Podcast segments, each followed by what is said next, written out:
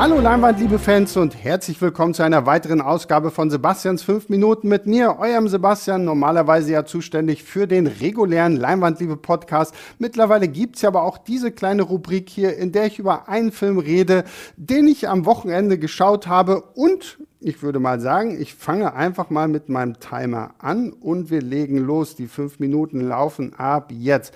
Ich habe mir tatsächlich endlich mal Saw 9 angeschaut oder Saw Spiral oder Spiral from the Book of Saw.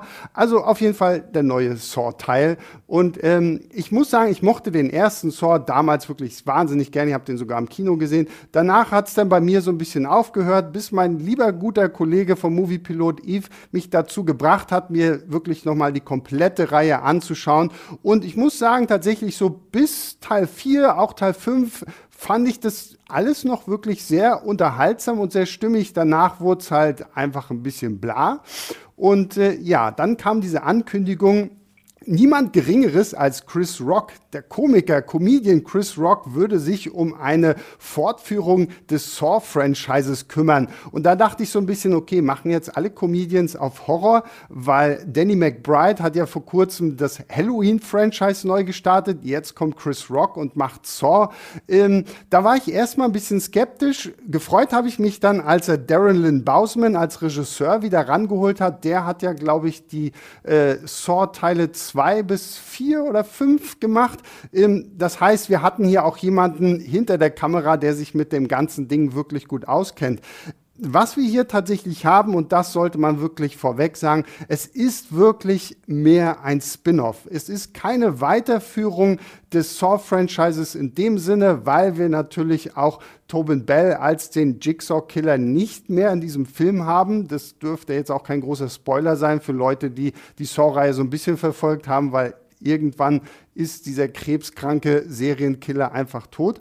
Ähm, das ist natürlich ein bisschen schade. Nichtsdestotrotz muss ich sagen, war diese Story an sich ganz nett durchdacht. Also es geht hier halt darum, Chris Rock spielt einen Cop, der es mit einem neuen Fall zu tun bekommt, wo es natürlich einen Serienkiller gibt, der es aber auf korrupte und schmutzige Cops abgesehen hat.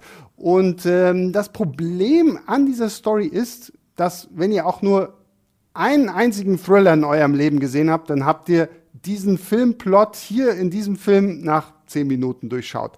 Also was das angeht, hat der Film nicht wirklich viel zu bieten. Das ist ein bisschen schade. Der ganze Thriller-Aspekt geht einfach komplett flöten und das ziemlich, ziemlich schnell.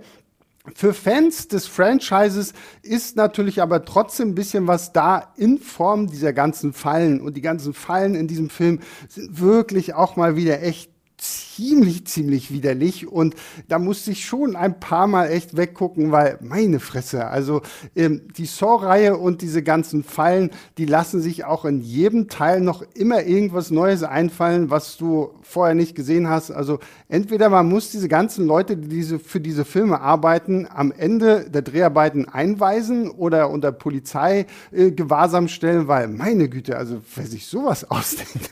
ähm, aber von den Fallen abgesehen, fand ich, war dieser Film einfach nicht so das, was ich mir erhofft hatte, weil er letztendlich setzt das Ganze zu sehr auf diesen Gore-Effekt der Fallen und vergisst dabei eigentlich uns so eine gute Krimi-Story zu erzählen. Also das, was ja eigentlich gerade auch der erste Saw-Teil gewesen ist, wo wir gar nicht so richtig wussten, worum geht's jetzt eigentlich? Was hat das hier jetzt alles auf sich? Und das ist einfach so ein bisschen das, was Saw 9, Saw Spiral, keine Ahnung, wie ihr den nennen wollt, so ein bisschen für mich kaputt macht. Chris Rock finde ich wirklich gut in der Rolle. Da war ich selber ein bisschen überrascht, weil er doch das ganz gut einfängt, hier auch mal ein bisschen seriöser rüberzukommen. Samuel L. Jackson, den ihr auch im Film sehen werdet, spielt seine Rolle auch gut, aber er spielt halt Sam Jackson. Sam Jackson taucht, einfach gefühlt in jedem Film auf und ist halt da und zieht so sein Ding durch und das war's. Da kann man nicht drüber meckern. Ähm, von der ganzen Regie her fühlt sich das Ganze auch nicht mehr so richtig an wie so ein Saw-Film.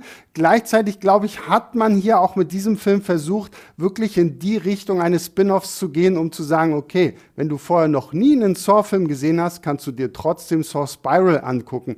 Und das, finde ich, gelingt dem Film ziemlich gut. Also es gibt zwar so kleine Easter Eggs, gerade so für, für Hardcore-Fans, die werden sich da natürlich freuen, aber man, man beschränkt sich darauf, nicht zu viel von diesem ganzen Fanservice zu liefern, sondern versucht hier wirklich was Eigenständiges aufzubauen. Da hätte es halt einfach nur eine etwas stärkere Story gebraucht, ein bisschen mehr Thrill, ein bisschen mehr Spannung und ein bisschen mehr ähm, Action, anstatt sich wirklich einfach nur auf die Fallen zu konzentrieren. Und damit sind meine fünf Minuten zu Ende. Ja, und das war's von mir. Ich bedanke mich bei euch fürs Zuhören. Hoffe, wir hören uns in der nächsten regulären Leinwandliebe-Folge wieder oder natürlich hier in der nächsten Sebastians 5 Minuten Mini-Podcast-Runde.